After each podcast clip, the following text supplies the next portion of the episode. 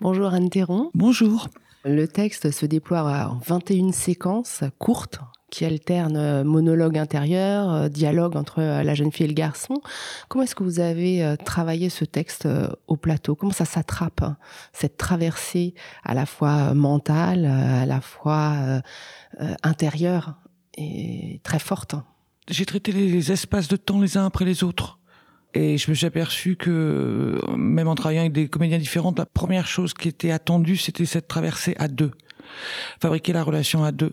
Ce moment où, euh, de fête foraine qui va euh, mal tourner. Donc euh, ça, c'était extrêmement important. Et pour la comédienne qui porte le rôle de la jeune fille devenue une jeune femme, la, la première émotion est d'arriver à cette colère froide. Et effectivement, vous savez, il y a cet adage qui dit la vengeance est un plat qui se mange froid. Et là, c'est vraiment ça.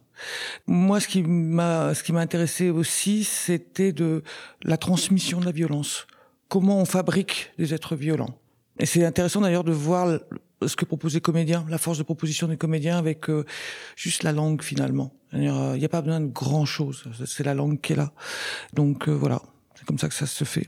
Dans ce texte, il y a une dialectique entre euh, l'arme et la cible euh, qui euh, traverse toutes ces séquences. Une dialectique aussi où parfois l'arme et la cible sont renversées. C'est-à-dire qui est la cible, qui est l'arme? Il y a beaucoup cette question qui est lancinante hein, et qui crée aussi une, une, ambiguïté, qui crée du questionnement, qui peut créer aussi du malaise. Comment on restitue finalement ça au plateau dans quelque chose qui ne sera pas binaire? On s'aperçoit, euh, et Dieu merci, effectivement, on n'est pas dans, un, dans, dans, des archétypes. C'est, là où ça devient complexe, c'est que ce type-là, finalement, est un type euh, relativement sympathique, un peu lourdeau parfois, mais sympathique. C'est pas, c'est pas, enfin, c'est dit là aussi dans le texte que c'est un type gentil. Après, un texte, c'est pas, ce sont pas que des mots et du son, c'est les silences qu'il fabrique et particulièrement dans le français, il y a toute la couche autour du texte, l'intertexte, c'est fondamental. Donc c'est là-dedans qu'il faut voir le glissement. Parce que finalement, quand ils se parlent entre eux, on est quand même sur quelques onomatopées, quelques injures qui reviennent régulièrement, ta gueule, machin, etc., etc. Mais à l'intérieur de ça, il y a quelque chose qui tout doucement évolue, tout doucement bouge, qui la surprend elle. D'ailleurs, elle lui dit, de quoi t'as peur?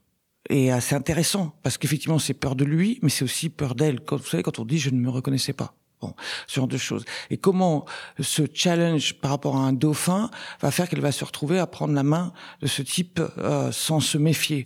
Et à juste titre d'ailleurs, à juste titre. Parce que le jour où on se méfiera systématiquement de tout le monde, mais c'est dramatique. Anne Théron, la question de la femme, de l'émancipation, euh, traverse aussi euh, vos choix de mise en scène. On connaît votre engagement sur le plateau. C'est un compagnonnage aussi que vous menez depuis plusieurs pièces avec Pauline Perrade. C'est important pour vous que de porter sur scène ces questions-là? Je me vis pas comme une militante.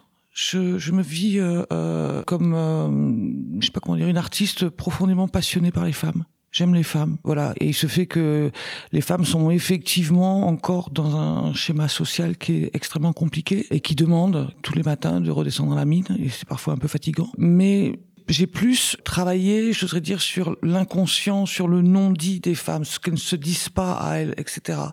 Euh, j'ai tout à fait conscience qu'il y a des combats euh, politiques, sociaux, professionnels à mener, mais c'est pas, c'est, pas là mon territoire. Mon territoire, c'est euh, sur les zones d'ombre. C'est ce qui m'intéresse. Et là, par exemple, c'est une fois de plus un personnage. La mise en scène, qu'est-ce que c'est quoi? C'est sa boîte crânienne. Qu'est-ce qui se passe dans cette boîte crânienne? Et dans, dans, dans, dans, ces époques. C'est cette gamine, un peu comme ça, un peu braque, un peu, euh, un peu provo, un peu ceci, un peu cela. Et puis le, le trajet et cette femme. Donc il y a comme ça une ellipse. Et qu'est-ce qui a fabriqué tout d'un coup ce nœud dur à l'intérieur d'elle? Ça, ça m'intéresse. Voilà, c'est euh, donc euh, oui, oui, oui, oui, mais oui, moi c'est vrai que les les femmes c'est mon dada. Merci beaucoup. Arsena.